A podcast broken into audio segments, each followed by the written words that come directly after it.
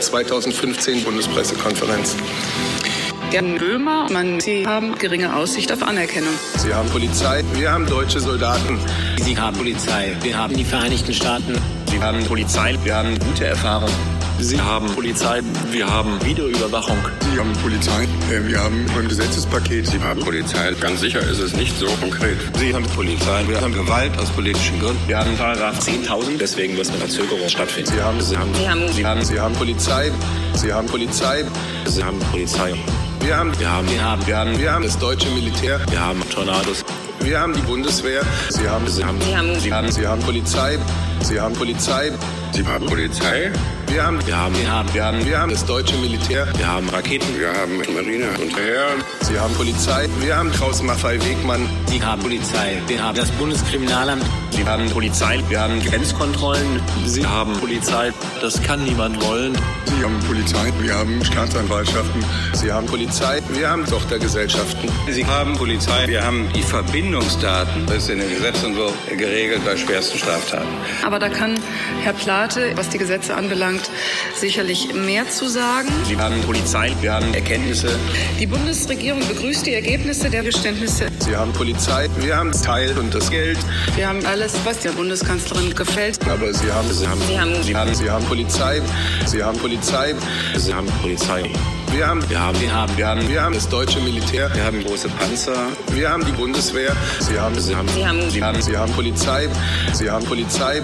Sie haben Polizei, Wir haben, wir haben, wir haben, wir haben, wir haben die Bundeswehr. Wir haben die Sturmgewehre. wir haben Innenminister de Maizière. Ja, da summt die Poperze. Ja, hier ist das Penta-Radio vom Chaos Computer Club Dresden und es ist Dezember. Was haben wir da für einen lustigen äh, Clip oder ihr habt nur den Ton davon gehört? Ja, und zwar war das äh, ein Musikvideo, ein lustiges von der Bundesgangster-Konferenz.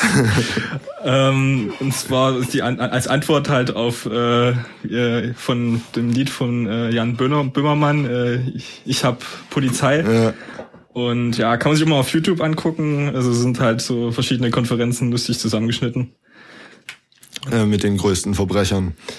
Ähm, ja, wir haben auch heute ein Thema. Ähm, normalerweise machen wir ja immer so einen Jahresrückblick. Obwohl, nee, letztes Jahr hatten wir auch schon Ja. ein Thema, ne? Genau, es gibt keine Jahresrückblicke mehr, seitdem die Jahre immer schlechter werden. Ähm, deshalb beschäftigen wir uns lieber mit positiven Sachen im Fenterradio. Ja, Äh, weil ja gerade auch der Dezember immer ein positiver Monat ist. Ähm, auch dieses Jahr haben wir ein dieses Jahr sind wir nicht bekommen? vor, dieses Jahr sind wir nicht vorproduziert übrigens, ne? Wir sind äh, live. Ja. So, die letzten Jahre haben wir immer vorproduziert im Dezember. Und was steht natürlich im Dezember an? Der Kongress. Das, wo sich alle Hacker am meisten freuen. So, kleine Kinder freuen sich auf Weihnachten. So, Wer- wer die kleinen äh, Hacker denkt, äh, freuen sich auf den äh, Chaos Communication Kongress, der sich direkt an die Weihnachtszeit anschließt. Und zwar vom 27. bis 30.12. im Kongresscenter in Hamburg. Äh, Karten sind schon ausverkauft, wenn ihr jetzt das erste Mal davon hört, so schade Pech gehabt. Aber, Ähm, aber es gibt äh, wie immer super, super Streams. Streams, ja. Ja, und ähm, wahrscheinlich, also wenn es jetzt so weiterläuft wie bisher, dann wären noch die Mitschnitte ziemlich schnell, also mit einem Versatz Ja, von manchen Tagen oder Meistens Stunden. konnte man sogar schon während des, äh, während der Vorträge streamen. Ne, es kann ja nicht, es kann ja nicht schon hochgeladen werden, wenn es gerade aufgenommen wird. Also, aber es, Aber so mit kurzem Versatz, also Ja. irgendwie, das ist echt die Fnord News Show, konnte man immer streamen. ja, also der Fahrplan ist ja auch schon online eine Weile und Ja, äh, kann man sich schon aus, ne? die Vorträge angucken, die man da angucken, äh, an, äh, dann anschauen will. Dann hat Und- man auch das erste Vierteljahr von 2016 gleich schon was zu tun. Weil es einfach so unglaublich viele sind. Ja, man kann ja auch die- also manche Sachen auch parallel.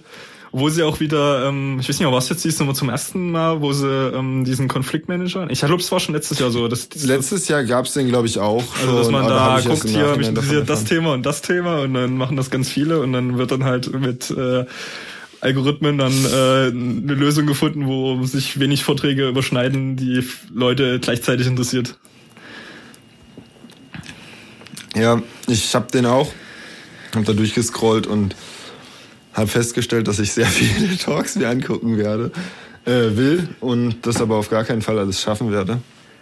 Ja, aber vielleicht löst der Konfliktmanager ja einige Konflikte. Nein, das ist ja schon jetzt fest. Ja, also Kongress wird super. Ich freue mich drauf. Ähm, News, da war noch was. so, auch, auch wir haben News diesen Monat.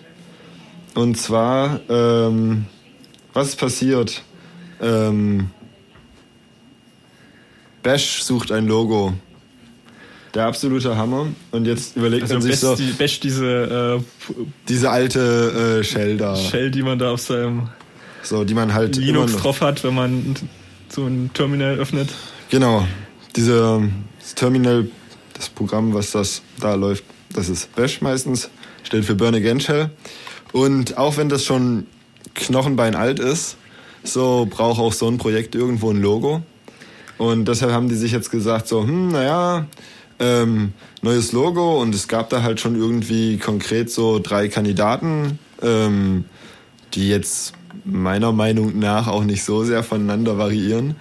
Ähm, und dann wird gesagt, ja, lass die Community jetzt abstimmen, welches es wird. Und da gibt's aktuell ein Google Vote, so, wo man dann auf eins, zwei oder drei für das Bash-Logo klicken kann. Ist das nicht toll? Und was steht da so zur Auswahl? Ich dachte, mir ist denn heute schon. Ne, das sind, also du wirst lachen, also du wirst richtig lachen. Ähm, das sind äh, lustigerweise, habe ich es jetzt schon zugemacht? Oh, ich ich habe hier, glaube ich, gerade den Link, wenn er dann lädt. Ähm, Dämlich, das sind relativ einfache Logos.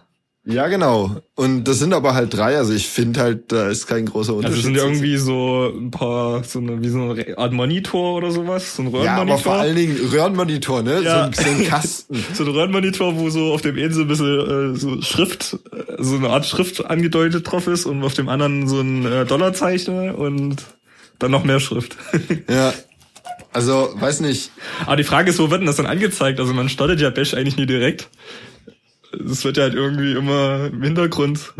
Naja. Keine Ahnung, da gibt's dann wahrscheinlich von Linux-Logo oder so, kann man sich dann mal das Bash-Logo auch anzeigen lassen und sonst äh, kommt das auf die Webseite, wenn ja. du dann gibt's das? Also was ist die offizielle Webseite? Ich nehme jetzt mal das zweite Logo. So. Hm? Habe ich auch gemacht. Okay. Und das wird's auch werden. Also das mit dem Dollarzeichen. Ja, genau. Das wird's halt auch werden. Offensichtlich. Bis jetzt haben irgendwie so 19.000 oder sowas abgestimmt. Und wenn man, wenn du weiter runter scrollst, hast du da irgendwie Antworten ansehen, bisherige Antworten ansehen. Und dann kriegst du ein Tortendiagramm, also das ist auch alles Manager-tauglich, so dass dann ähm, der Bash Enterprise Manager dann dort entscheiden kann, ähm, welches Logo das wird. Also ich hätte ja auf Muscheln getippt, weil es ja eine Shell ist irgendwie. also das wäre halt auch lame gewesen, ne? Aber ich meine, einen, einen Würfel als Monitor. Also so sehen doch Monitore heutzutage nicht mehr aus. Ja, eher so ein Laptop, wo dann so eine Shell drauf ist. Aber naja. Ja, aber was will man da halt auch für ein Logo nehmen? Also ich ja. hätte ja eine Idee, wenn man wenn jetzt in Mode ist, für alles Logos zu machen, hätte ich eine Idee für ein Fortran-Logo einen, einen, einen Dinosaurier, der so von so einem Hinkelstein erschlagen wird. so, was ist denn noch so passiert? So, weil es ist alt und fällt dir ständig auf den Fuß. ja, ähm, noch eine andere Software, die man, äh, für die es äh, auch schon äh, lange ein Logo gibt, was sich wahrscheinlich nicht mehr so schnell ändert wird, und zwar ähm, Java Ab, äh, also Oracle muss jetzt bei Java-Updates äh, in Zukunft auf ältere Versionen hinweisen. Also das, die wurden ähm, von der US-Aufsichtsbehörde ähm, FTC ähm, dazu verdonnert, äh, Java äh, zu entfernen von äh, als alten Version. Ähm, ja, warum? Was was müssen die Java entfernen? Okay. Warum mussten die ähm, Ja, weil sie haben halt quasi, äh, die patchen halt immer so den Java-Version, immer die äh, aktuelle und die alten Java-Versionen, die bleiben halt dann drauf und weil äh, Leute halt auch gerne mal so Updates wegklicken ähm, hat man die dann immer noch drauf und dann sind das halt, halt Virenschleudern und äh, die Virenscannern erkennen das dann auch manchmal als äh, Trojaner und ähm, Ach so, wenn man so Betriebssysteme hat, wo man Virenscanner drauf braucht. Genau. Hm. Und es hat dann jeder so einen schönen ähm, Paketmanager, wo sich das dann aktuell äh, selber von selber aktualisiert und deswegen müssen sie jetzt in Zukunft da ein bisschen nachbessern, ansonsten müß, äh, kommen dann halt saftige Strafen von der ähm, FTC. Was ist die FTC? Die äh, Federal Trade Commission, das ist so Okay. eine amerikanische Aufsichtsbehörde. Krass, krass. Naja, also was auch Probleme hatte mit ähm, Versionen von äh, Programmiersprachenversionen, wenn man es mal so sagen darf, ist, ist Joomla, das Content-Management-System. Die wollten einen äh, Patch rausbringen, um eine Lücke, wo ein Angreifer Code ausführen hätte können, ähm, schließen. Und wollten, haben diesen Patch eingereicht, so, um den um diese Lücke zu schließen und haben dann festgestellt, naja, irgendwie ist es nicht auf allen, ist nicht überall äh, gefixt und es lag halt daran, dass halt äh, die Lücke dafür, ähm, dass die Lücke an der PHP-Version hängt. Und jetzt haben sie halt zusätzliche Fixes für ähm, Administratoren, die halt nicht checken, welche PHP-Version sie haben und das halt nicht entsprechend ähm, updaten. Aber kann man die einfach so. überprüfen, welche PHP-Version man läuft und dann irgendwie. Ja, ja, genau. Und da haben die jetzt irgendwie so additional Fixes Ah, das, Patches. ich, ich Sag benutzt, benutzt äh, Joomla noch jemand? Also ich dachte, das wurde das jetzt nicht irgendwie von WordPress als äh, das CMS abgelöst. Keine Ahnung. Also ich habe Joomla nie benutzt und ich bin jetzt auch nicht böse drum. Aber ich frage mich, warum ist so ein Kram halt immer noch in PHP? Also können wir das nicht besser? Ja, das geht jetzt wahrscheinlich nicht so Aber schnell gibt's weg. Content-Management-Systeme irgendwie in anderen Sprachen, die cool sind? Fällt dir da was ein? Hm, ja, es gibt nie so, so nie so richtig irgendwie was, was sich so breit in die breite Masse durchgesetzt haben. Also das, was PHP Python? Ja, das gibt's schon, aber es ist halt auch ein bisschen äh, äh, hakelig an manchen Stellen. Ähm, naja, das Ding ist halt bei PHP, das, was sie halt gut, gut hingekriegt haben, warum sie halt so verbreitet sind, warum es jeder benutzt, es ist halt ziemlich einfach irgendwo auf so einen Server installiert und ähm, äh, man haut es dann halt drauf und dann hat man irgendwie schon so Datenbanktreiber und alles mit vorinstalliert und äh, das, äh, ja, es hat sich halt dann durchgesetzt irgendwie. Das haben halt die anderen Frameworks in anderen Programmiersprachen, es ist halt immer ein bisschen schwieriger. Da musst du halt bei, wenn man sich irgendwas mit Race einrichtet, dann sitzt man da erstmal eine Weile. Hm. Ja. Krebsgeschwür. Ähm, egal. PHP-Bashen können wir ein anderes Mal wieder. ja, Sicherheitslücke im Group-Bootloader. Daniel, was ist da passiert? Na, ich glaube, das kannst du besser erklären. Ich habe das auch nur so am Rande mitverfolgt. Hm, Also letztendlich ist das ja irgendwie ein, ein Fehler, den man erzeugt, indem man 28 mal Backspace drückt in dem Bootloader und was passiert dann? äh, dann umgeht man das Group-Passwort, sofern man es überhaupt gesetzt hat. Aber wenn meine Festplatte verschlüsselt ist, bringt es doch null Punkte. Äh, ja, ist, wenn deine Festplatte verschlüsselt ist. das sollte ja sowieso so sein. Also Leute, verschlüsselt eure Festplatten, dann äh, seid ihr auch nie von... Dann ähm, kann Grupp auch scheiße sein. Mm, Das stimmt so nicht ganz. Ich meine, was ist mit den Betriebssystemen, die das Group-Passwort selber ähm, zum Verschlüsseln dann ihre, Stimmt, das ihre gibt's auch. Benutzen?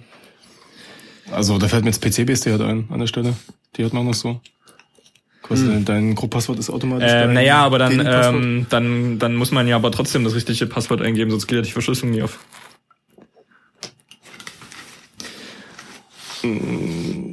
Ja. Hm. Ähm, Okay. ander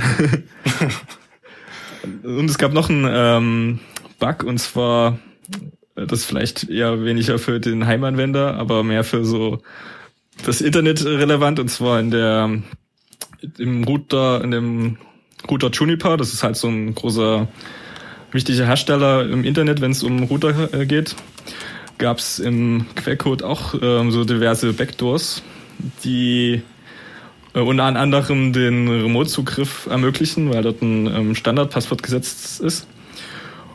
Und ähm, noch eine andere Lücke, ähm, bei der man irgend, äh, das, das VPN, also die, das Netzwerk, was man da mit dem VP, äh, es äh, mit dem Router aufbaut, ähm, knacken kann. Und da war halt dann halt, da wurden halt mal kurz diese Netzwerkadministratoren etwas unruhig. Ähm, äh, und das wurde dann aber auch recht schnell wieder ähm, gefixt. Hm.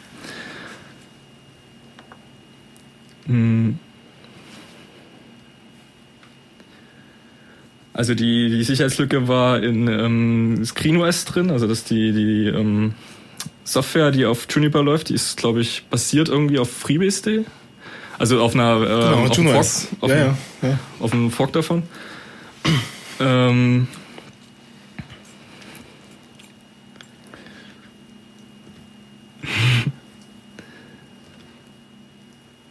Ja, Faden verloren. Ja. Ähm, kannst du dazu was sagen? Ähm, zu dem Bug explizit? Ja. Nee, habe ich gar nicht mitbekommen. Ähm, ja, Bug in großen Routern. äh, mehr weiß ich dazu leider auch nicht.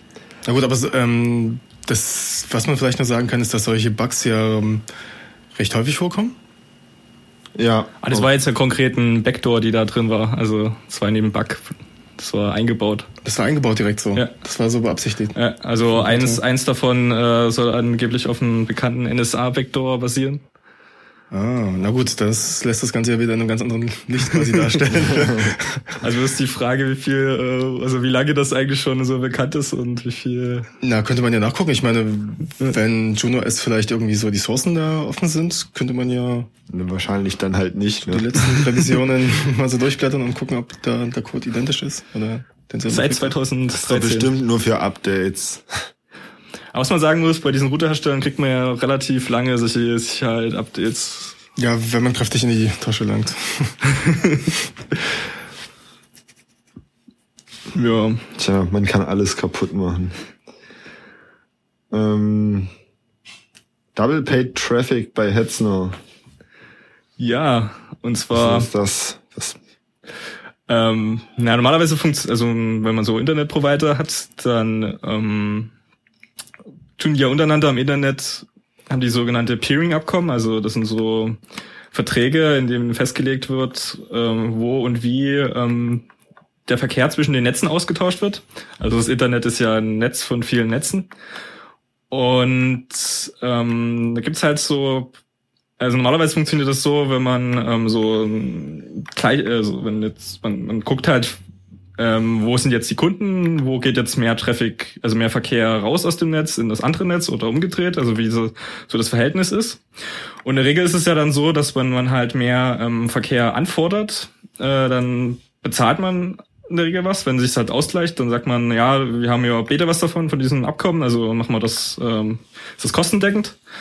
Und ähm, bei der Telekom ist es jetzt so, dass es ja halt Netz, Netzes von äh, Leuten, die da irgendwie Zugänge kaufen. Also das ist ja ein Internet-Service-Provider, zu dem man als Kunde hingeht in der Regel.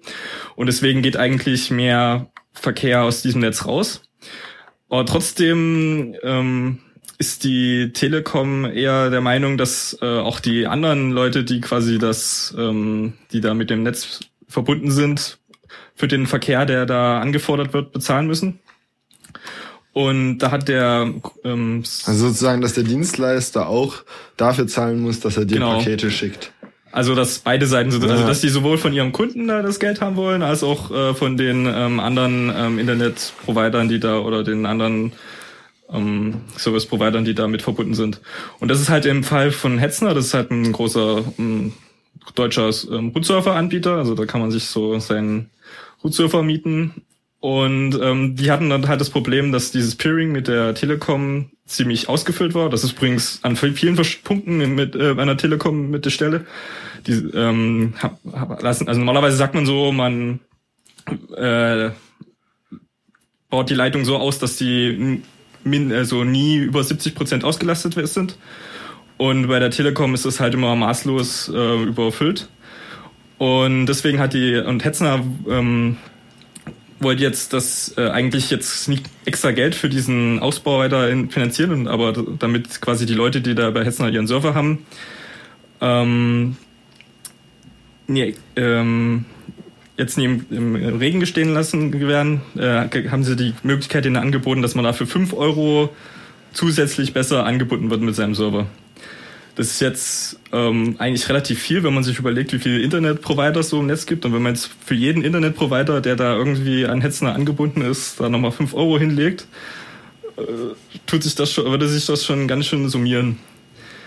Ähm, und was man, was man dann bekommt, ist dann sozusagen ein extra, nochmal so eine extra Anbindung an die Telekom, weil dann teilweise wirklich diese Bandbreiten da komplett äh, ins nie mehr, dass man es mehr nicht mehr Internet nennen kann, da in, die ähm, um bestimmte Uhrzeiten da auch runtergeht. Was ist denn das für das? Eine Zeitscheituhr fürs Internet. Ja, also gibt's da so einen Wiki-Eintrag, wo die da beschrieben haben, was, äh, warum und wie die das da gemacht haben. Ja, sollten wir verlinken, wa? Ja.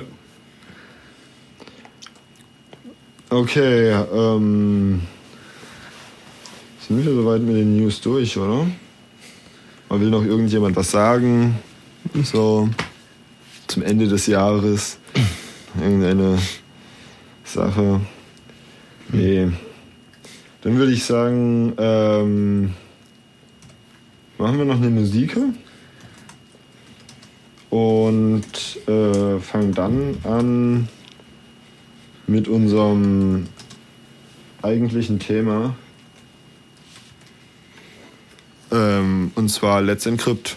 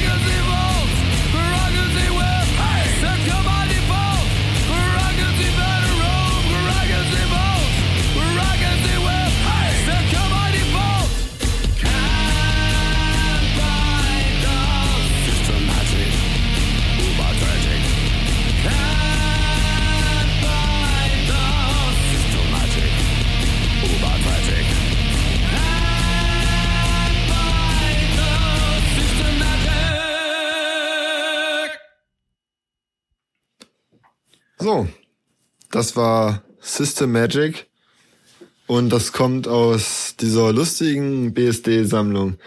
Das hat sich echt eingebürgert, ne? So, ich, ich habe ein paar Mal aufs Dach gekriegt, weil ich hier immer bloß 8-Bit-Musik gespielt habe. Und dann kam irgendjemand mal mit diesen BSD-Liedern und jetzt spielen wir hier immer BSD. Ah, das ist ja auch Hat gut das eigentlich, so. hat das mit dem, mit dem, unserem BSD-Radiosendung angefangen oder kam das schon vorher? Nee, ich glaube, das kam danach. Ich glaube, das haben wir danach erst entdeckt. Oder war das bei der? Ich weiß es nicht. Vielleicht kann das ja mal jemand recherchieren. Ja. Aber ja, die sind eigentlich auch echt nicht schlecht.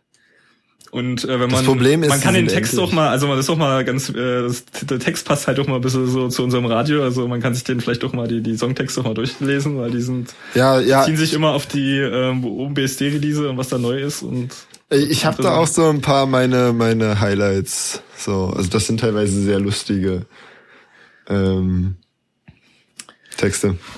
ja, also wollen wir mal zu unserem Thema kommen. Wir haben ein Thema. Wir haben ein Thema, wir ja. haben ein Thema. Surprise, zwar- surprise. Es geht heute um Let's Encrypt. Das ist das ähm, Projekt, was Mozilla vor ein paar Jahren äh, die angefangen hat zu arbeiten. Und zwar geht es darum, ähm, Das ist Zertif- nicht diese Programmiersprache. es ist keine Programmiersprache.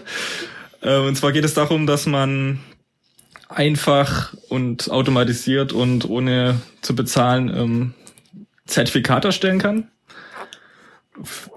Ähm, das braucht man halt, um Web, äh, das Web zu verschlüsseln, also Damit das HTTPS geht. damit das halt und, ist und dein Browser dir dein grünes ähm, Genau. Schlösschen äh, links auf der in der Ecke anzeigen kann.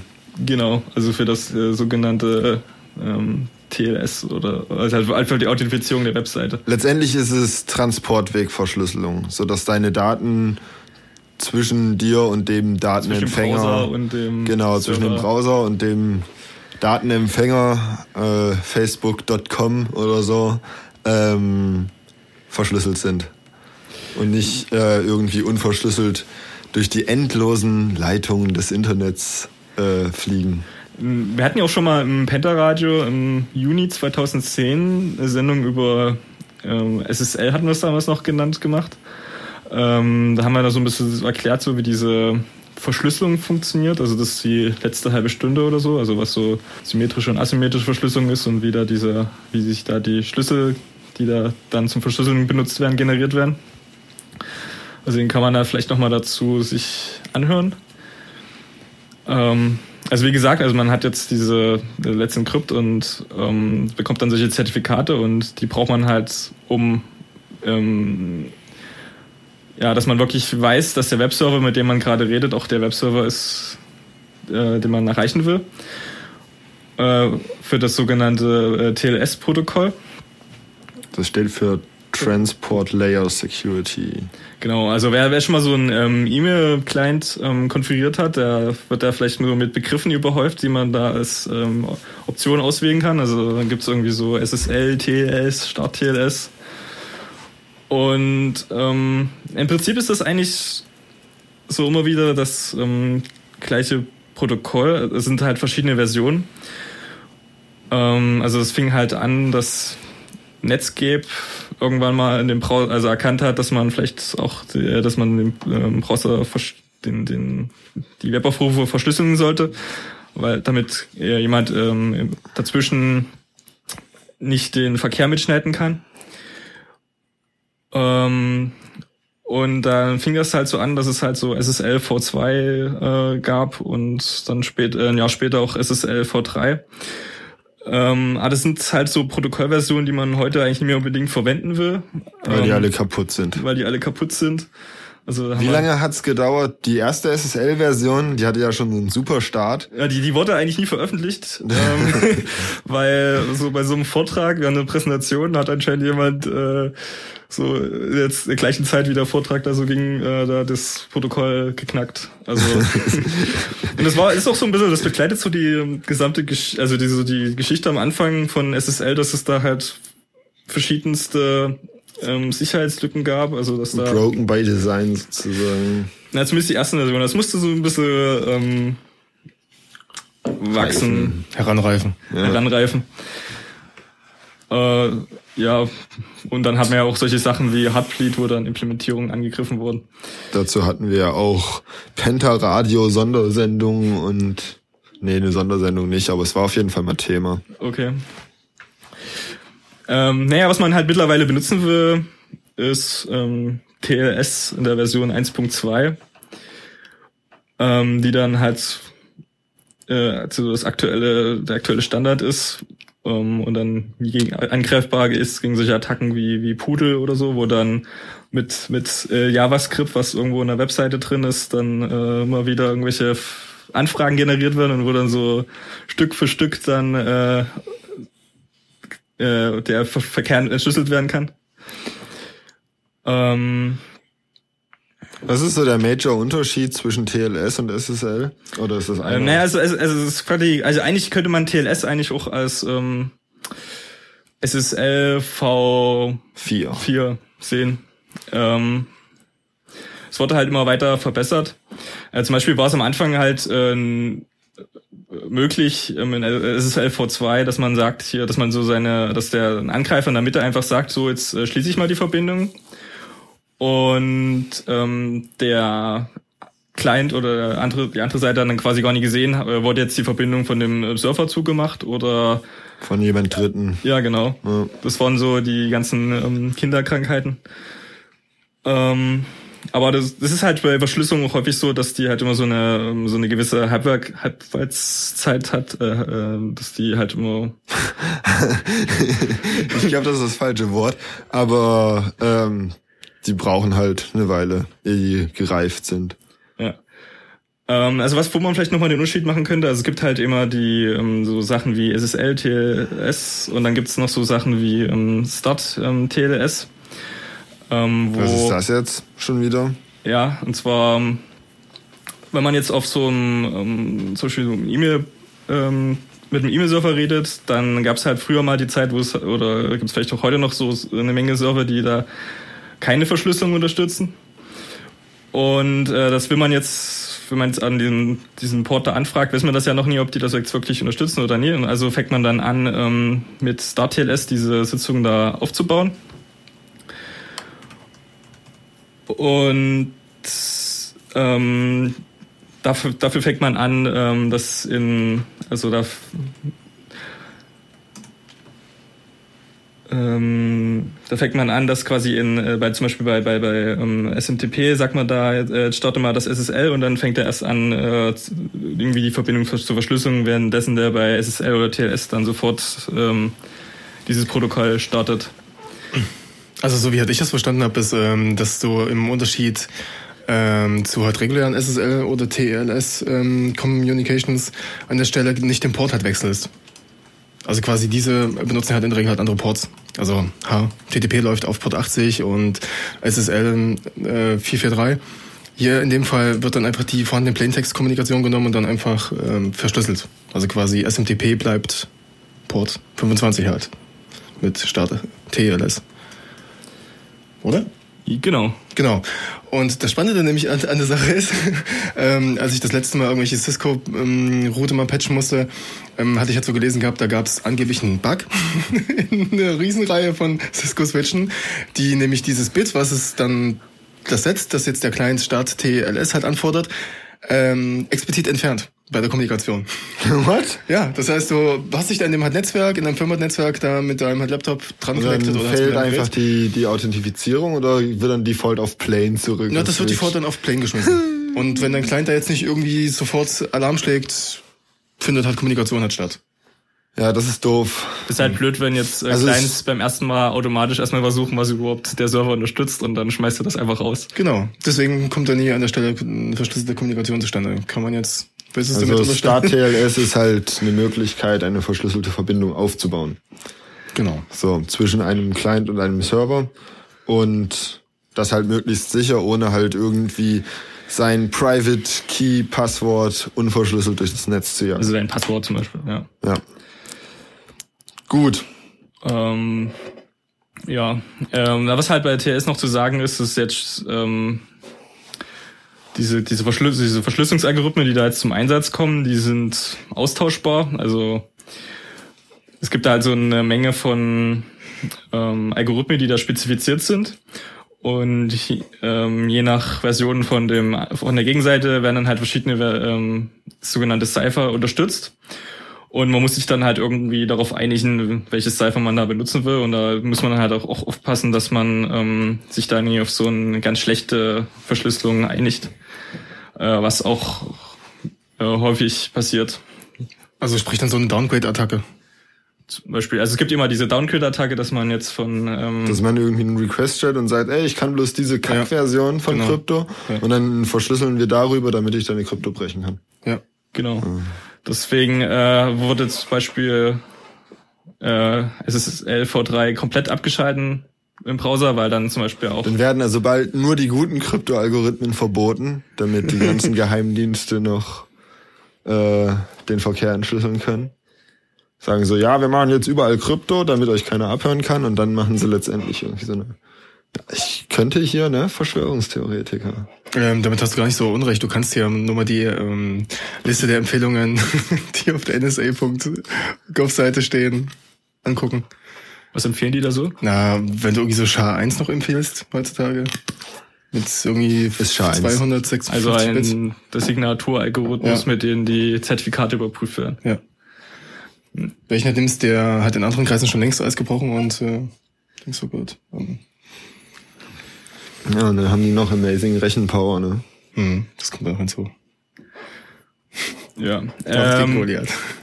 damit kann, kann ich auch vielleicht, vielleicht noch einen Vortrag äh, zum Thema ähm, TLS auf äh, den ähm, Kongress empfehlen. Und zwar der Vortrag lautet äh, Go to Fail.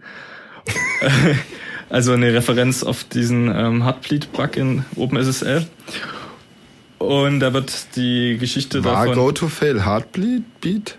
Das war doch dieser äh, SSL Stimmt, das war was anderes. iOS oder Stimmt, so. stimmt. Ah, stimmt, Ja, ich ja, weiß das war- das war auf jeden Fall Ja. Apple mit Go to Fail. Ja. Ja. Also wird die äh, ganze Geschichte von SSL so ein bisschen runtergebrochen. Ähm, also werde ich mir dann wahrscheinlich auch mit anhören. Also ihr könnt einen Penta-Radio-Moderator live und in Farbe irgendwo in diesem Raum auf dem Kongress vermutlich sehen. Ja, das wisst ihr, äh, äh, ihr, ihr habt jetzt einen offiziellen Treffpunkt sozusagen. Ja, Unter äh, 10.000 Leuten. unter 10.000 Leuten. Aber du kannst ja mal winken oder so und dir Penta-Radio auf die Hand schreiben. Genau. Also neben der Verschlüsselung ist halt immer noch wichtig, dass ähm, die, also dass man nicht nur verschlüsselt, sondern dass man auch ähm, validieren kann, also dass man wirklich sieht, dass der andere, der ist, der es der vorgibt. Ansonsten könnte man einfach, wenn man jetzt ähm, irgendwie das Netzwerk dazwischen kontrolliert, ähm, zum Beispiel, wenn man irgendwie das, dem einem das WLAN gehört oder so, könnte man dann einfach selber ähm, diese diese Verbindungen abfangen und äh, halt selber ähm, dieses Verschlüsselung, also dieses TLL, TLS-Protokoll starten und den Verkehr zwischendurch entschlüsseln und dann wieder verschlüsseln und ähm,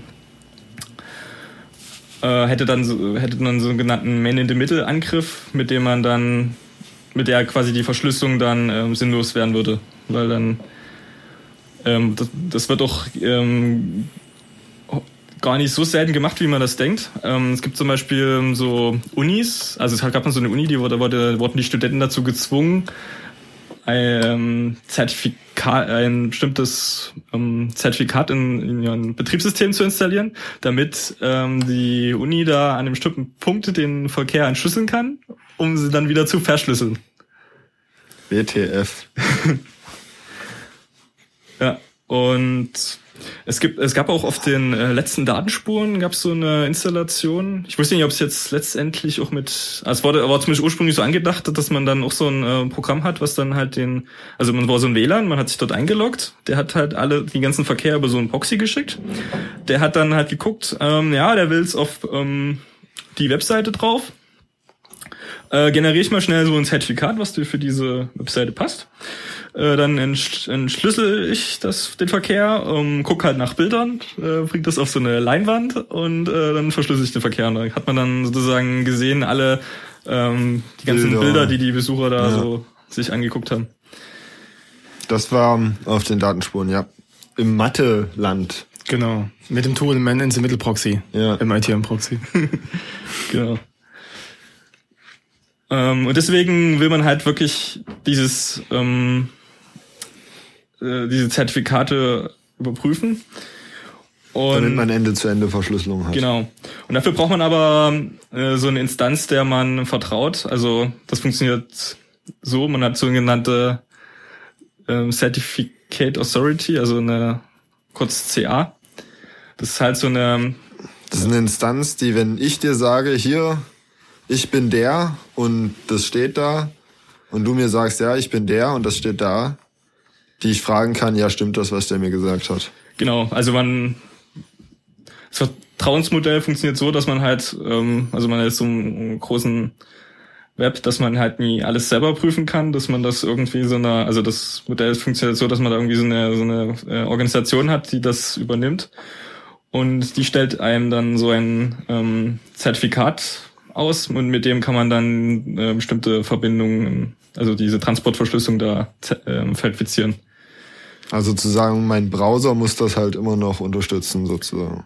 Genau, also das wichtige Voraussetzung ist dafür, dass man, äh, wenn man jetzt so ein Zertifikat, also damit man so ein Zertifikat vertraut, hat man halt äh, so, ein, äh, so eine Sammlung von ähm, Zertifikaten in seinem äh, Browser oder in seinem System irgendwie installiert.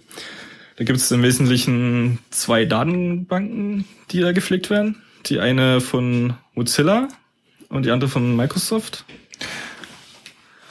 Und ähm, die schauen sich halt diese ähm, Organisationen an, äh, wie die arbeiten. Ähm, das sind dann noch so bestimmte Regeln festgelegt, was man machen muss, um so eine Z äh, CA zu werden.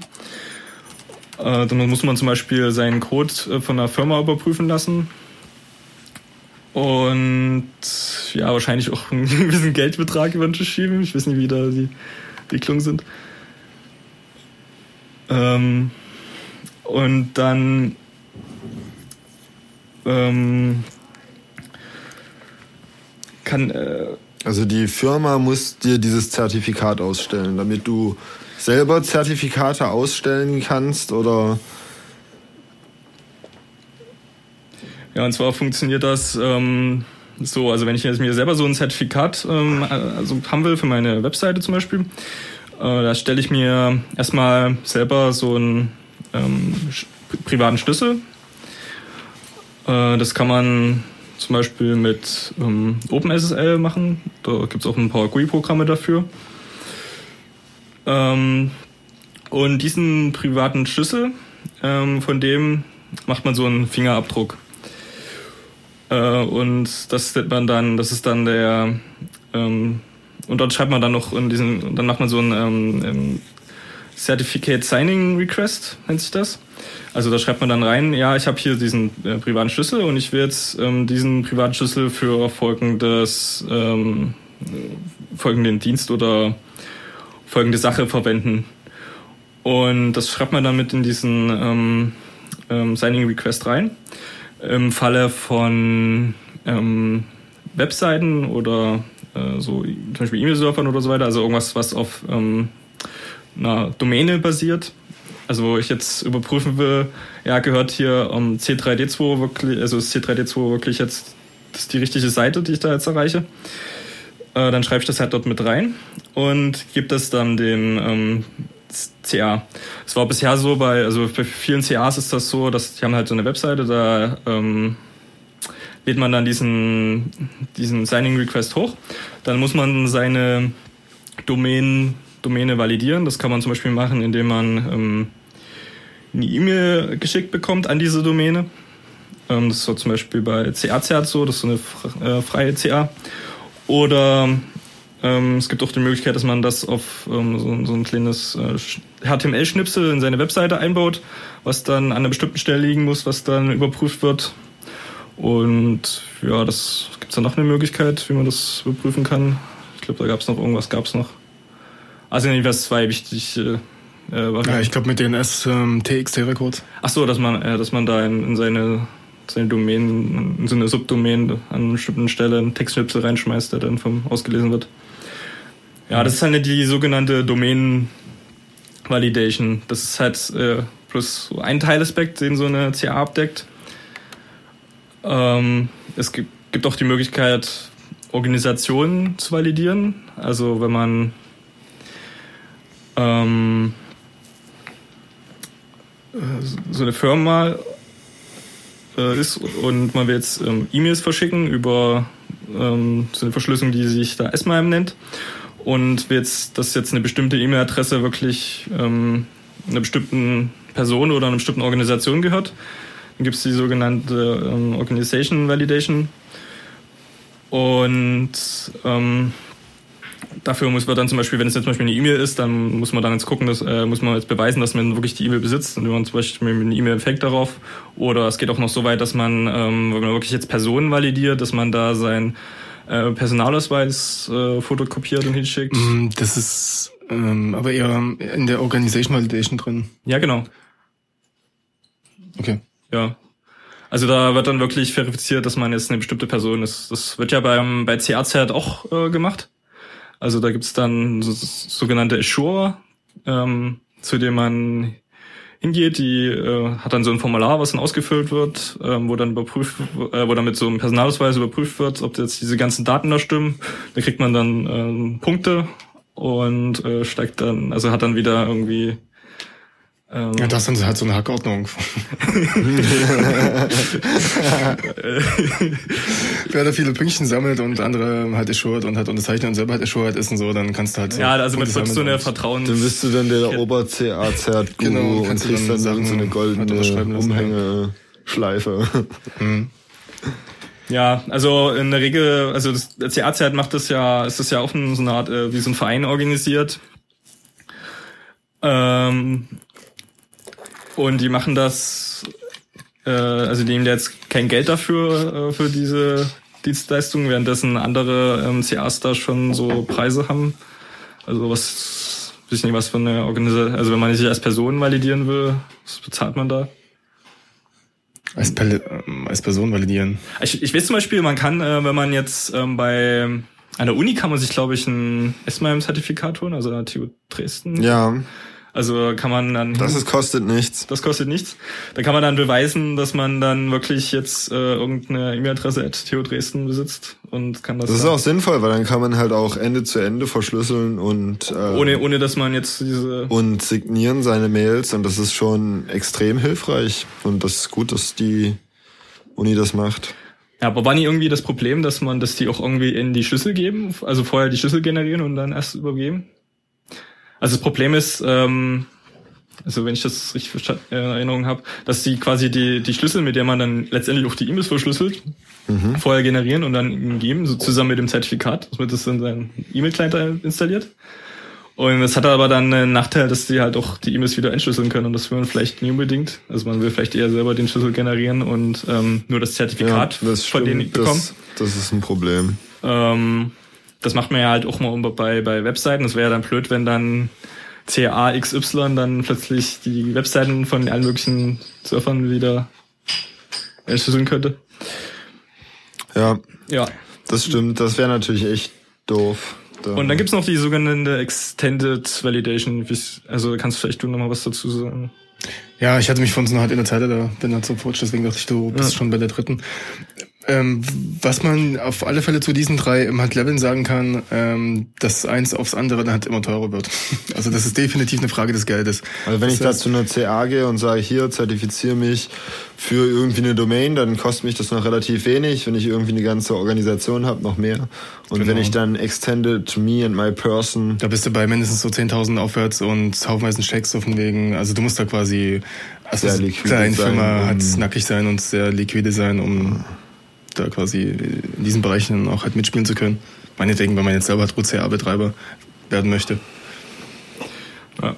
ja vielleicht nochmal kurz auf die CA-CR zurückzukommen. Also das Problem war halt, oder was halt immer noch bei CA-CR, dass ähm, also die, die meisten CAs sind halt irgendwie in dem Betriebssystem vorinstalliert. Ähm, das ist halt wichtig bei Webseiten, dass da wirklich der Browser verifiziert, äh, das Zertifikat da überprüfen kann. Und bei CA-Cert war halt das Problem, dass die das äh, eben weit nicht waren. Die waren halt ein paar Linux-Distributionen vorinstalliert. Aber äh, eigentlich nie so, also mal, mal kurz in Firefox. Ähm, aber nie so wirklich so, hat es nie wirklich die richtige Verbreitung gefunden. Ähm, ja, und äh, deswegen war das dann immer so ein bisschen ein Benutzerproblem, also dass man, man kann dann sonst so einen Dienst aufsetzen, sich dann so ein CACR-Zertifikat holen. Und Vielleicht auch noch ein paar Leuten erzählen, dass sie das CACR-Zertifikat da sich installieren sollen. In ihren Browser rein. In ihren Browser. Ja. Aber ist halt nie so jetzt für irgendeine. Das ist halt nicht irgendwie so, du setzt deinen Service auf und hast es HTTPS und alles Ja. ist fein und die Leute können es benutzen, sondern du musst dich halt erst um so ein scheiß Zertifikat kümmern. Ja, dann muss was man das- meistens noch Geld kostet.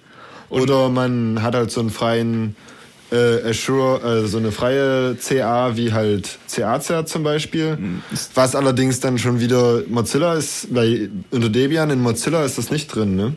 Doch, ähm, es gibt diese sogenannte CA hat minus Certificates Package. Ja. Das, das ist auch, glaube ich, wenn man sich OpenSL hat installiert schon, wird das, glaube ich, mitgelaufen. Oder ich glaube allgemein müsste das einfach halt drauf halt installiert werden. Äh, kann man sich ja mal halt anschauen. Man hat, ähm, also ihr könnt mal nach etc ähm, SSL reingehen, CERT reingehen und da mal nach den Files euch auflisten und da sind per Default, was nicht, 550 oder so drinne. Root-CAs, Also dem man einfach mal den dein Betriebssystem per Default vertraut. Also wenn man sich dann so all, allein so die Namen äh, durchliest, also irgendwie so eine chinesische äh, Railway, also Ja. Zug irgendwas. Also das sind halt ja, es sind ja ziemlich viele drin. Ähm, manche gehen dann auch so weit und fangen dann mal an, so einzelne wieder zu entfernen, denen sie jetzt nie so vertrauen. Ähm, das Problem ist halt, man braucht, also es reicht halt aus, wenn jetzt eine von diesen äh, CAs, die da irgendwie drin sind, wenn man die irgendwie ähm, hintergeht oder oder wandert und dann kann man sofort in allen Browsern kriegt man also oder in allen ähm, wird dann von allen Clients dann akzeptiert, weil man sich dann sofort ähm, SSL-Zertifikate äh, selber stellen kann und ähm, ja, dann ist das Vertrauensmodell sofort gebrochen. Ähm, na gut, aber das betrifft halt selber Root-CAs. Also halt in der Ja. Hast du ja halt Unterteilung in halt Root-CAs und dann noch Intermediate Certificates, die du dann von Drittstellen, also quasi halt innerhalb der Firma, aber dann von halt anderen Bereichen halt ausgestellt bekommst. Also halt Root, äh, mit Root-CAs selber erste- erstellen die ja keine Zertifikate jetzt out, aus, in dem Fall, sondern Ja, das sind dann so Zwischenschritte. Aber das reicht auch, wenn man so ein Zertifikat hat, man kommt dann sofort, ähm, ist dann sofort äh, gültig. na klar, auf Ja. jeden Fall. Also man muss eigentlich, muss man eigentlich von ausgehen, dass eigentlich jeder, jedes, äh, jede Regierung eigentlich für irgendwelche Dienste Zertifikate ausstellen könnte. Ja, jede Regierung, die was von sich hält, oder nein, immer jeder Geheimdienst, der was von sich hält. Äh, Ja, also die werden überall, die wahrscheinlich überall irgendwie ihre eigene CA haben. Irgendwie. bestimmt, also könnte ich mir gut vorstellen, ja. Das ist, also die paar Millionen die hat man dann auch noch. äh, ähm, Äh, ja, mh, mh, das ist ähm, auch, glaube ich, jetzt nochmal so ein interessanter Punkt. Ähm, da das äh, Erstellen von Zertifikaten zumindest in den letzten Jahren immer ziemlich großer Krampf war. Also mit OpenSSL umzugehen, sich dann passende PEM-Files irgendwie zu erzeugen, die dann so auch PEM-Files sind äh, was? ähm, PEM. Jetzt muss ich Also da kommen halt bisschen halt im Hirnkram. Aber wenn du solche Begriffe bringst, musst du dir dann auch erklären.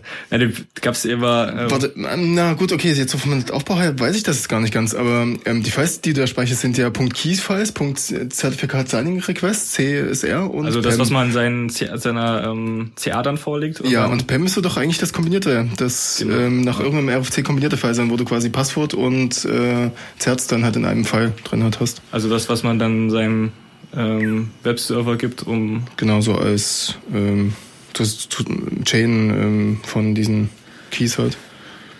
Genau, können wir gleich mal nachgucken. RFC 1421, wen es interessiert. ähm, gut, aber jetzt wo war's jetzt stehen geblieben? Genau, ähm, da das ähm, eigentlich bis vor Let's Encrypt noch mit ziemlich viel Aufwand verbunden war, haben sich ja deswegen auch Provider halt dazu halt entschlossen, das angenehmer gegenüber halt ihren Kunden zu machen, wenn es jetzt ein Bezahlservice halt ist. Also halt eine Route hat, die dir gegen Geld Zertifikate halt ausstellt. Indem sie dir nämlich auch die privaten Keys vorgenerieren. Das ist ja, das ist ja genau das, was er gerade. Genau. Also ähm, du gehst halt hin, sagst, hier, ich hätte gerne halt einen Zert, dann bezahlst du das und kannst dann Wir weiter. schicken dir dann den Key Dann per. Das war, glaube ich, bei. Stot SSL so. Da ist es, na, da ist beides möglich. Das heißt, du kannst jetzt, äh, du kannst einmal deinen privaten Key über die Website erstellen und dann auch später das CSR ähm, halt unterschreiben lassen und dann das fertige Zert bekommen als PEM-File. Oder ähm, du und das lässt dann nur ähm, das CSR hat unterzeichnen. Das geht auch. Also das, das heißt, du kannst einmal dein CSR dort hochladen, dann wird es halt unterzeichnet und dann kannst du es halt benutzen und dein privater Key liegt trotzdem noch auf deinem Webserver zum Betreiben dann der Website und zum Benutzen.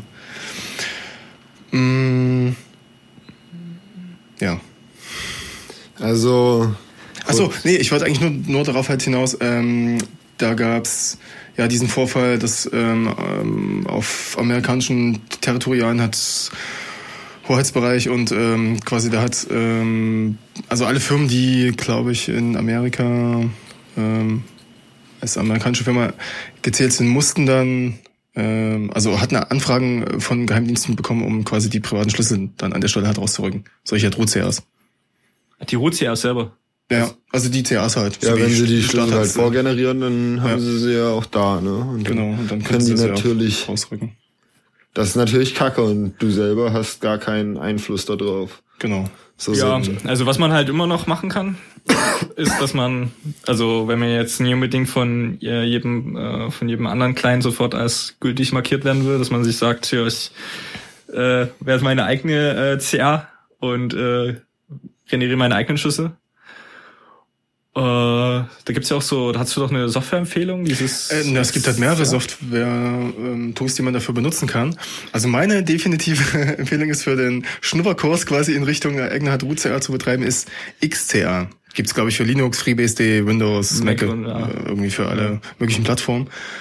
Ähm, ist ein super Tool und mit einem schönen Assistenten und da kann man sich dann so durchklicken und sich seine eigene Root-CA machen, dann seine eigene CA und dann seine eigenen Certs erstellen und unterschreiben lassen. Ähm, sehr empfehlenswert. Für ähm, Konsolen-User, klare Empfehlung unter FreeBSD zumindest. Ich habe das für Linux noch nicht gefunden. SSL-Admin gibt's in den FreeBSD-Ports. Tolle Software, also tolles Shell-Skript. Ja, also man macht dann äh, es gibt dann zum Beispiel immer die Möglichkeit, dass man halt selber so ein, so ein, so ein Root-Zertifikat hat, also so ein äh, so ein Oberzertifikat, was man dann überall installiert und wo, wovon man dann halt diese anderen Zertifikate ableitet.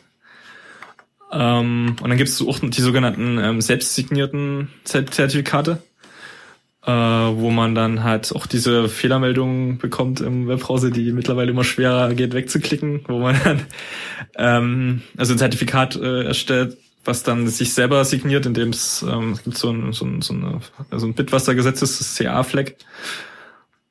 Und äh, dann ist es halt so in sich geschlossen. Also man könnte da, kann damit äh, theoretisch, wenn man das jetzt so, wenn man da viel, viel Zeit investiert, da auch selber sich so, äh, also seine eigenen Dienste also selber validieren. Ähm, es gibt dann auch die Möglichkeit, wenn man so Dienste implementiert und die dann so intern benutzt, dass man ähm, das Zertifikat, also nicht mehr der CA vertraut, sondern sagt, ich vertraue nur ähm, dem Zertifikat selber. Das ist nur genannte ähm, Pinning. Also da baut man dann in seine Anwendung, in seinen Browser dann ein, äh, für diesen Service akzeptieren nur diese, dieses Zertifikat und kein anderes. Ähm, ja, und das ist alles, also was man mit alles machen kann, äh, dafür gibt's diesen äh, Standard, der heißt X509. Ähm, na, das Spannende ist ja eigentlich, dass so ein Root immer, also sich eine Root immer ja selbst quasi hat. Ja, das ist so quasi die, das oberste, die oberste Stelle. Also das haben wir vielleicht noch nie so richtig erklärt. Und zwar ähm, baut man da sogenannte ähm, Ketten, also Chains auf. Ähm, also man kann mit so einem, so einem oberen Schlüssel kann man wieder einen unteren ähm, unterschreiben und dann äh, also zieht sich das so durch. Zieht sich das so durch. Man hat sozusagen der oberen vertrauen dann so und so viele unterer und du musst ja, man kann die dann nach unten hin, man kann die dann nach unten hin noch äh, einschränken, was die, was sie dürfen. Ähm, also zum Beispiel, man kann jetzt äh, ein Zertifikat so bauen, dass die jetzt, äh, dass das jetzt nur noch eine bestimmte ähm, Domain, äh, für eine bestimmte Domain jetzt nur noch Zertifikate unterschreiben darf. Und ja, das kann man auch bei gewissen CAs sich kaufen, wenn man da ein bisschen Geld hinlegt. Da wird dann noch ein bisschen mehr abgeprüft. Mm, na, Wollen wir das gl- äh, gleich mal auf das X509 Compliance halt eingehen? Wegen Also ja, also das quasi so vom Aufbau her? Also was das eigentlich halt so beinhaltet, ähm, das PKI, also diese Public Key hat Infrastruktur. Ähm, zum einen das Verwalten und hat Managen von Public Key Zertifikaten und natürlich auch ganz wichtig ist ähm, Zertifikats ähm, Re Revoking halt also Listen. Widerrufen von genau. Also Wenn ich quasi jetzt sage, so, das ist jetzt nicht mehr meins, ich will Ja. das nicht mehr, das Genau. ist doof. Genau. Ja. Das ist halt auch ein, das ist so ein bisschen der Kostenpunkt bei so einer ähm, CA, also wo die halt ziemlich viel Infrastruktur dafür vorhalten müssen, weil solche, ähm, es gibt dann ähm, so Surfer, die halten dann so Listen vor, wo ähm, alle Zertifikate drauf äh, abgelegt sind, die jetzt nicht mehr gültig sind. Und die Clients, also der Browser zum Beispiel, der ähm, prüft solche Listen ähm, mit einer bestimmten Periode so, ob äh, vielleicht die Seite, wo, auf die man gerade ist, vielleicht auch äh, dazu gehört. Und das sind halt auch gerne so Ziele für Attacken. Also wo dann, wenn man, weil wenn man diese Liste, also wenn man diese Server halt ähm, nicht mehr erreichbar macht durch so einen DDoS-Angriff, dann ähm, ist halt, ja, dann kann der Browser das nicht mehr überprüfen. Weswegen auch manche Browser dann das so ein bisschen optional machen. Dieses Naja, halt interessant. Zu überprüfen. Ähm, na, was heißt optional? Also Firefox macht's ja eigentlich per Default, wenn er solche Zertifikate kriegt. Äh, Chromium und Internet Explorer nicht. Was, diese Listen zu überprüfen? Genau, also dieses Online-Certificate ähm, was da benutzt wird an der Stelle, um diese ähm, halt Revoke-Listen von den immer die jeweiligen Root-CA-Servern halt abzufragen. Ähm, StartSSL ist da in den letzten zwei Jahren ganz schön in Verruf dazu geraten, dass natürlich, wenn ihre Kisten halt abstürzen durch irgendeine DDoS-Attacke, dann auch automatisch deine halt Webseite nicht halt erreichbar ist. Weil der Client das dann einfach ablehnt. Sagt, oh, ich kann das ähm, OCSP da halt nicht abrufen und ähm, ich blocke jetzt einfach mal weg. Und dann kannst du halt die Seiten so nicht mehr halt aufrufen. Oder die haben halt irgendeinen krassen Delay. Das heißt, vom Unterzeichnen des Zertifikates, also zur halt Ausstellung hin, zu dem Admin dann, der es dann ähm, auf der Kiste dann quasi halt importiert und dann sein Daemon halt neu startet, damit es dann eigentlich halt online ist, hin zur, bis es dann in der OCSP immer die Liste dann auf ihr, den immer die jeweiligen Root-Betreibern halt auftaucht, können manchmal bis zu 24 Stunden vergehen. Und in der Zeit kann keiner die Seite besuchen. Genau, ist Firefox, der dann Mhm. einfach dicht macht und gar nichts anzeigt. Nur halt eine Fehlermeldung. So von wegen, geht nicht. Ah, das kenne ich auch, das habe ich schon mal gesehen. Weil wenn du so ein Zertifikat gerade mal frisch erstellt hast, dann. Also es geht auch bei frisch äh, äh, erstellten Ja, Zertifikaten, dass ja. das erstmal eine Weile braucht, bis das dann gültig ist. Und wer dann irgendwie so eine Extended Validation hat oder so, dann und ein bisschen mehr zahlt, dann geht's natürlich auch schneller. Okay. ähm, jetzt haben wir hier äh, ausschweifend über Certific äh, Certificate Authorities äh, geredet. Jetzt machen wir vielleicht mal ähm, Also, na, Spannend finde ich halt an der Stelle ist, du kannst ja Zertifikate für verschiedene Sachen äh, quasi benutzen, ausstellen. Also das heißt, du kannst ja auch Zertifikate ausstellen, nur weil du damit halt Webseiten betreiben möchtest. Oder ja, hat er schon mal erzählt, was mal E-Mails noch verschlüsseln kann und sowas. Genau. Also cool ist dann, sich Zertifikate auszustellen, wo du ähm, E-Mails signieren kannst, aber nicht verschlüsseln kannst. Oder verschlüsseln kannst, aber nicht signieren kannst. Oder Wo auch immer man das, wozu auch immer man das braucht. Also das Standard ist auch recht kompliziert, also auch, Ja, man kann da sehr viel lustige Sachen damit machen mit den Objekten. ja. Aber wie gesagt, jetzt, ähm, was jetzt let- letzten, das Ziel von Let's Encrypt war, ähm, dass man jetzt diesen ganzen Prozess da, der äh, recht komplex ist und lang äh, zeitaufwendig, also äh, den zu vereinfachen, um das Web äh, ein bisschen sicherer zu machen. Also dass ähm, Verschlüsselung vielleicht irgendwann mal so Standard wird. Mm, Also sie haben auch selber so ein und das haben sie halt gemacht, indem sie halt selber sagen, ja gut, dann müssen wir jetzt halt selber eine CA werden. Und ähm, was halt als zweite Neuerung da ähm, gebracht haben, ist, dass sie sich so ein neues Protokoll überlegt haben, wie man jetzt so eine so ein Zertif zu so einem Zertifikat kommt. Also die Zielstellung war, dass man jetzt nicht mehr wirklich so sein, sein Request darstellt und also sein ähm, seine Domäne da so langwierig wie richtig Domain äh, hier validieren muss und bis man dann zu seinem Zertifikat kommt, sondern dass das alles irgendwie automatisch passieren kann und auch diese Erneuerung, also weil so Zertifikate sind halt auch mal bloß eine bestimmte Zeit gültig, ähm, dass das dann auch wieder automatisch erneuert werden kann.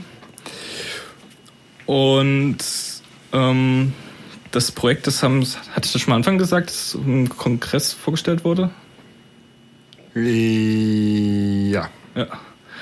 Ja, Also also, die haben jetzt so 31 C3. genau, die haben jetzt so ein äh, Jahr da dran, jetzt das noch äh, die letzten äh, die letzten äh, Sachen da, äh, die äh, letzten Bugs da behoben und so weiter und ähm, haben sich da ähm, haben auch eine Weile gebraucht, bis sie dann wirklich mal äh, in, von den Browsern ähm, akzeptierte Zertifikate generieren konnten. Also die haben, äh, da die jetzt, das Problem ist ja, wenn man jetzt so Software hat, die jetzt ausgerollt wird, dass die jetzt irgendwie, wenn ich so ein Windows XP habe oder keine Ahnung was, irgendwas Gutes, was schon alt ist, dass die ja noch diese ganzen alten äh, Zertifikate bloß haben. Und wenn man jetzt eine neue, äh, eine neue ähm, CA sicher erstellt, dann will man ja auch äh, von diesen Browsern ähm, unterstützt werden. unterstützt werden und dafür äh,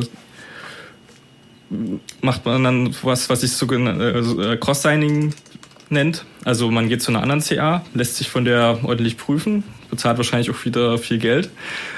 Und ähm, danach unterschreibt die das eigene Zertifikat, also setzt sich in die Vertrauenskette so darüber noch ein Stück. Und ähm, dann kann man halt äh, anfangen, selber Zertifikate untersch zu unterschreiben, die dann akzeptiert werden, weil es halt in der Kette noch ein, so, ein, so einen Knoten darüber gibt. Ähm, und ähm, die Erstellung von Zertifikaten geht dann wie folgt. Also man, die haben dieses sogenannte ACME-Protokoll entwickelt. Äh, das ACME. ACME. ECMI, ich glaube, die haben es ECMI oder so ECMI, genannt. ja. Wofür steht das? Äh, gute Frage. Also ich habe, also die haben es halt ähm, schon ähm, durchspezifiziert. Man kann das auch ähm, selber betreiben, solche ähm, also Server, die dann dieses Protokoll sprechen. Und der Client ist sowieso ähm, Open Source. Und ähm, das soll halt wirklich ohne Menschen, äh, ohne dass da jemand irgendwie drüber gucken muss, dass das halt funktionieren. Und es geht halt so, dass man, äh, das spricht halt HTTP mit so einem ähm, Endpunkt äh, von Let's Encrypt in dem Fall, aber die haben äh, das noch offen gelassen, also wird es vielleicht in Zukunft noch eine andere Organisation geben, die da Endpunkt sein können.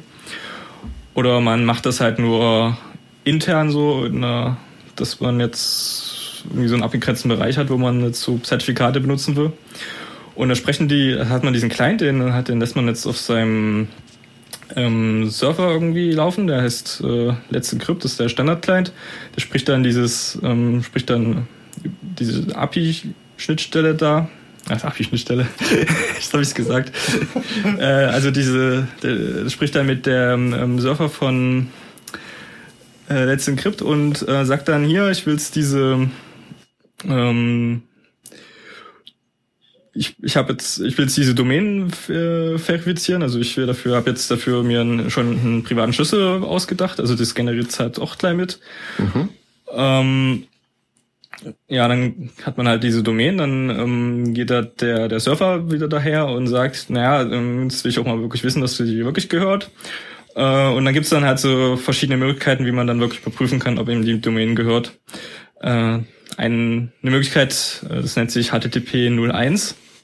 Also man hat halt sein fertig, hat jetzt einen Webserver oder Let's Encrypt startet selber so einen Webserver und äh, man hat ja halt immer diese URLs und unter der einer bestimmten URL unter die da mit Punkt .wellknown slash acme challenge beginnt und dann so einen zufälligen Schlüssel. Dort äh, soll man dann äh, eine sogenannte Challenge äh, hinterlegen. Also das ist halt ähm, bestimmter Key, den man halt vorher schlecht erraten soll, äh, sollte, äh, können sollte. Also der wird halt vorher in diesen ähm, Verbindung, in dieser Verbindung vorher ausgehandelt, was dann dort vorzufinden ist. Und mit diesem beweist man dann halt, dass, dass eben diese Domänen da gehört. Und dass man halt auch diesen Pri äh, Privatschlüssel hat, den man da vorher sich generieren lassen hat. Ähm, dann gibt's noch die Möglichkeit, dass man äh, äh, dass man, also das, das Problem ist, es ist ja jetzt nur für, das ist jetzt nur auf einen bestimmten Dienst äh, spezifiziert, aber man will vielleicht auch, also man, dafür bräuchte man jetzt einen Webserver oder sowas, aber manchmal will man zum Beispiel auch sowas wie einen E-Mail-Server haben, auf dem man sich verbindet und dann wirklich zu checken, ob jetzt der E-Mail-Server der ist, man, den man da erreichen will. Und Da hat man das dann noch äh, erweitert auf ähm, das TLS-Protokoll, weil dort, äh, dort gibt es so eine Besonderheit. Ähm, man hat jetzt so eine, ein, einen Server oder eine Adresse und äh, auf die will man vielleicht verschiedene ähm, Domains akzeptieren. Und dann sagt man halt, ähm, bei diesem Protokoll hat man dann so ein ähm, zufällige, so eine zufällige Domain, die aber eigentlich nie gültig sein wird, sein kann. Und äh, wenn halt ein, wenn halt der der der, der Let's Encrypt Server kommt und genau diese Domain anfordert, dann hat man bewiesen, dass man äh, diesen Zugriff auf diesen Webserver hat. Und damit sind dann alle Subdomains, die auf diesem Webserver laufen, auch. Nee, das geht pro. Also man muss diese Validierung pro ähm, Domain machen, die man da. Äh, also auch pro Subdomain. Genau. Also okay.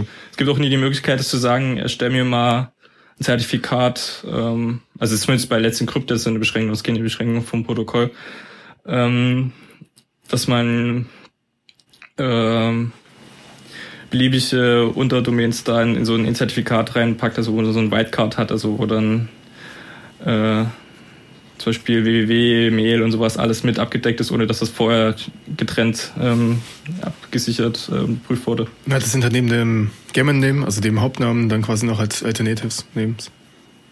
Also ah. es sind halt verschiedene Felder. Genau. Also was man schon machen kann, ist, dass man sagt hier, also das haben wir auch auf unserer äh, Webseite, wenn jetzt auf äh, c3d2.de geht und, äh, und dann äh, auf diesen auf dieses Browserschloss und dann auf ähm, äh, jetzt muss ich direkt mal schummeln. Also wenn man dann drauf geht, dann sieht man, dass es wirklich von Let's Encrypt ist. Also wenn man dann auf zum Beispiel in Chrome auf Verbindung klickt, dann sieht man dann diese die Identität dieser Webseite wurde von Let's Encrypt äh, ja verifiziert bei Let's Encrypt. Ja. Also auch im Firefox sehe ich das. Ja. Sehr gut. Wenn man dann zum Beispiel auf ähm, Zertifikatsinformationen nochmal drückt, dann ähm, beim Chrome jetzt, im anderen Browser leicht weicht das ab. Ähm, dann kann man dann auch nochmal genau ähm, sehen, dass es da auch noch andere Domains gibt, die da in diesem Zertifikat mit drin sind. Also wir haben da jetzt zum Beispiel noch ähm, äh, Penta, pentamedia.org äh, und das dann halt auch mit in dem gleichen Zertifikat drin, weil das auch vom selben Webserver ausgeliefert wird. Hm, das sind natürlich jetzt ganz schön viele Subdomains, ne? Hat in einem Zertifikat da unterzeichnet. Das bedeutet ja, dass du jetzt dieses Zertifikat dann auch für alle diese halt Unterdienste benutzt. Und ergo, wenn ich jetzt ähm, als Angreifer eine deiner Dienste kompromittiere, an der Stelle sowas wie, ähm, keine Ahnung, Wiki, C3D2.de, was ja wahrscheinlich eine halt andere Software ist als die halt Hauptseite jetzt. Ähm, ist halt momentan eher. Äh, komme ich auch halt an das Zertifikat quasi ran und könnte dann auch danach wieder rückwirkend die halt anderen Dienste damit kompromittieren.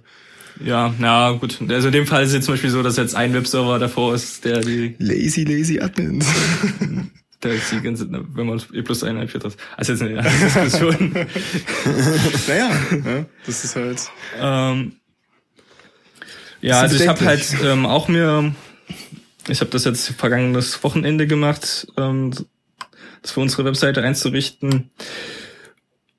Ähm, also ich habe jetzt halt auch diesen äh, letzten Clip, äh, Clip Client genommen und ähm, der ist, also die sind jetzt wirklich am Anfang haben sie also die sind also eine CA und stellen gleichzeitig Software bereit, dass ich mir mein Zertifikat und sowas erstellen kann automatisch. Die CA signiert mir das, das passiert automatisch und ich sage hier die und die Domain und dann läuft das quasi. Genau, und also, also entweder man hat ähm, so einen bestehenden äh, Webserver, wo dann, dann zum Beispiel schon so eingetragen ist, für welche ähm, Domains der zuständig ist. Äh, und aktuell werden, wird die, wird Apache und Nginx unterstützt. Mhm.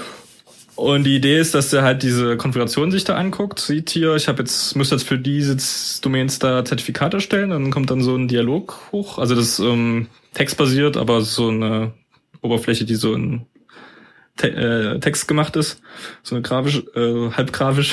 Ähm, und dann kann so man dann Dialogfenster. Ja, da kann man dann sagen, hier, ich will jetzt für die und die Domains will ich das jetzt haben. Und was sie auch noch machen, ist, dass sie vielleicht noch gleich mal gucken, ob man hier vielleicht die äh, Verschlüsselungseinstellungen noch ein bisschen äh, restriktiver macht. Also die bieten dann ihnen an, dass man dann zum Beispiel beim Apache ähm, direkt HTTP äh, komplett ähm, deaktiviert, indem man äh, alle Anfragen, die auf diesen äh, unverschlüsselten Port gehen, dass die sofort auf das auf HTTPS umgeleitet werden und dass so ein ähm, Fleck gesetzt wird, dass sich der Browser merken soll, dass er in Zukunft nur noch das über HTTPS machen soll.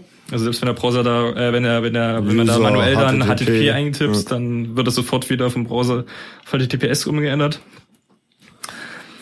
Ähm, und das wäre vielleicht so eine schicke Sache, wenn das so alles so 100% funktionieren würde. Aber also dieses Problem, das Problem war, ist jetzt aktuell noch, dass dieses Lesen von der Konfiguration noch nie wirklich so fehlerfrei funktioniert. Also ich habe das wohl mal für, also für die beiden Softwares, äh, Webserver, die da äh, unterstützt werden, habe ich das mal getestet, also für Nginx und für Apache und in beiden Fällen hat es an irgendeiner Stelle irgendwie gehakt. Also Apache hat es wenigstens fehlerfrei auslesen können, die ganzen Domains, und hat das Zertifikat erstellt, aber dann hat es beim Eintragen nicht so richtig funktioniert und bei Nginx äh, hat er gar nicht erst meine, meine Seiten gefunden, weil ich die irgendwie über extern, also mehrere Dateien da aufgesplittet hatte.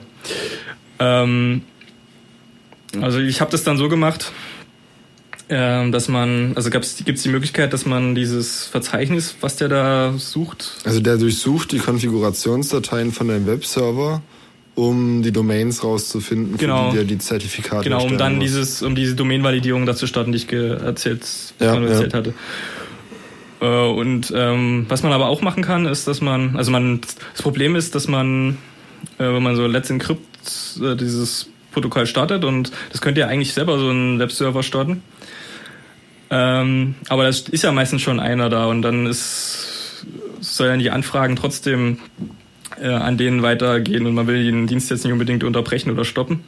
Und deswegen ähm, schreibt das so, versucht es das irgendwie die Konfiguration umzuschreiben ähm, äh, aber was man machen kann, ist, dass man dieses Verzeichnis oder diesen Pfad, da abfragt immer, dieses Punkt Wellknown slash Acmet Challenge, dass man sagt, hier dafür eine Regel einfügt, dass wenn äh, das eine Anfrage für eine Domain an diesen Pfad geht, dass es automatisch in einem bestimmten Verzeichnis nachguckt, äh, ob da eine Datei drin liegt. Und äh, das kann man dann so im letzten Krypt äh, einbauen ähm, das Ganze nennt sich äh, Webroot, was man da angibt. Und dann schreibt es dort halt einfach die Datei rein und dann äh, startet es halt so das Protokoll und dann fragt dann irgendwann der letzte Encrypt-Server auf der URL nach und der Webserver fragt, gibt dann die Challenge zurück. Also es hat eigentlich bis jetzt ganz gut funktioniert, die Vorgehensweise. Ähm, ja, dann hat man ein Zertifikat oder mehrere. Ähm, und ähm, die kann man dann auch wieder widerrufen. Das steht halt alles, wird halt alles in diesem Protokoll da spezifiziert. Und man kann sie auch automatisch erneuern. Also, dass dann halt später wieder der dieses äh, Programm da gestartet wird und dann ist schon schon vorkonfiguriert, welche Domains jetzt ähm, bereits vorhanden und in dem Account zugehörig sind.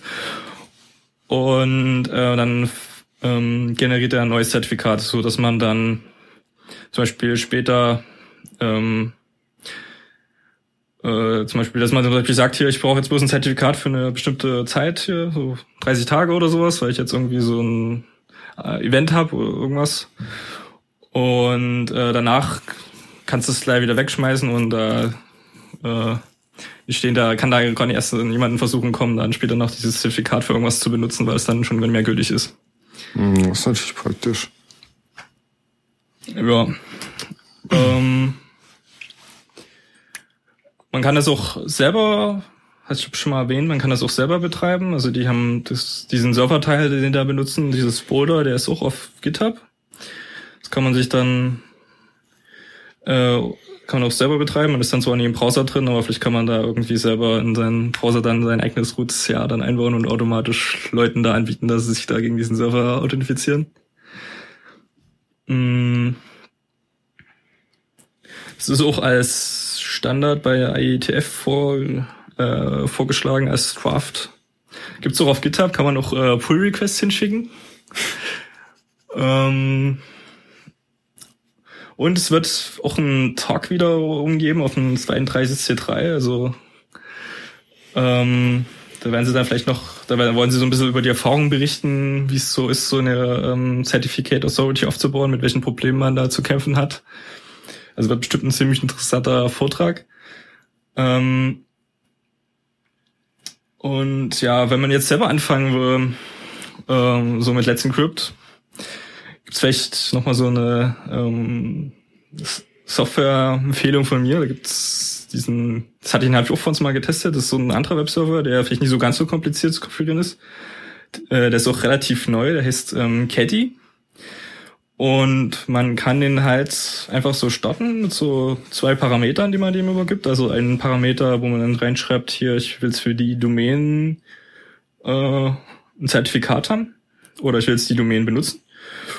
Und dann stimmt man noch dem, der, ähm, dem, dem Lizenzvertrag von ähm, Let's Encrypt zu und dann startet der Dienst und ähm, also der, der Webserver und startet dann diese Domain-Validierung und generiert das, den Privatschlüssel und dann das, nimmt das Zertifikat und so weiter. Und wenn dann alles fertig ist, also es ist halt wirklich bis die eine Zeile, wo man dann Enter gedrückt hat, dann hat man dann sofort einen fertig konfigurierten Webserver, der äh, ein gültiges SSL-Zertifikat hat und äh, ja, der dann nur noch HTTPS macht, wenn man das will. Ja, also ist auf jeden Fall ein spannendes Projekt. Also es würde vielleicht auch äh, so für kleinere Anwendungen. Ähm also für jeden, der jetzt irgendwie sagt, okay, ich schließe mir da irgendwo einen V-Server oder so und möchte da drauf jetzt irgendwie meinen persönlichen Blog drauflaufen genau. lassen, um mich der Öffentlichkeit mitzuteilen ähm, und das Internet zu bereichern, kann dann sagen, okay, ich lade mir diesen Client runter, der ähm, sagt dem hier, ich habe den Webserver, du musst in das Verzeichnis gucken, es geht um die Domain. Und dann rödelt es, rödelt es, rödelt es und generiert mir das Zertifikat und macht dann alles für die Challenge klar. Und gleichzeitig ist Let's Encrypt halt auch diese CA, die dann wieder das Zertifikat signiert und dafür sorgt, dass die Browser deine Zertifikate akzeptieren können, damit auch mhm. deine Freundin verschlüsselt den Content abrufen ja, Was sie auch äh, machen, ist dann ähm, nicht unbedingt, man will jetzt nicht unbedingt jedem so ein Zertifikat geben. Es gibt so ein, zum Beispiel von ähm, Google pflegt da so eine Liste von Domains, die dafür bekannt sind, ähm, Schadsoftware zu verteilen. Und die haben es halt auch mit, also gegen diese Liste werden diese Zertifikate auch geprüft und dann bekommen halt solche bösen Buben dann kein Zertifikat. Okay, aber kann man dann nicht einfach eine andere Domain sich aussuchen? Ja. Ja, das ist so ein, so ein Henne-Ei-Probe, also so, so, ja. so, so ein hier Kampf, aber es ist schon mal nicht schlecht, dass es schon mal sowas gibt. Also dann, du kannst auch hinterher dann wiederum Zertifikate ähm, widerrufen und das werden die wahrscheinlich dann auch machen. Also wenn die dann merken, dass da läuft jetzt Schindluder über die Domain, die mhm. haben das nie verdient mit der. Was sind denn da jetzt noch so Kritikpunkte an Let's Encrypt?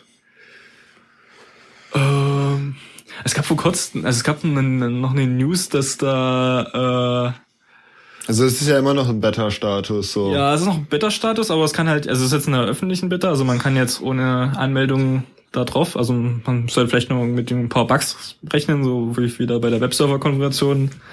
Ja, im Client oder so, das ja, noch. Aber man kann aber wenn man dort auf es fallen halt schon guckt, Zertifikate raus. Da wird fleißig dran gearbeitet. Na, worauf ich jetzt genau hinaus wollte, ist, ja. ähm, die kurze Zeitspanne, in dem die Zertifikate überhaupt gültig sind. Also halt 90 Tage ist, finde ich, ziemlich knapp bemessen für als, Zertifikate.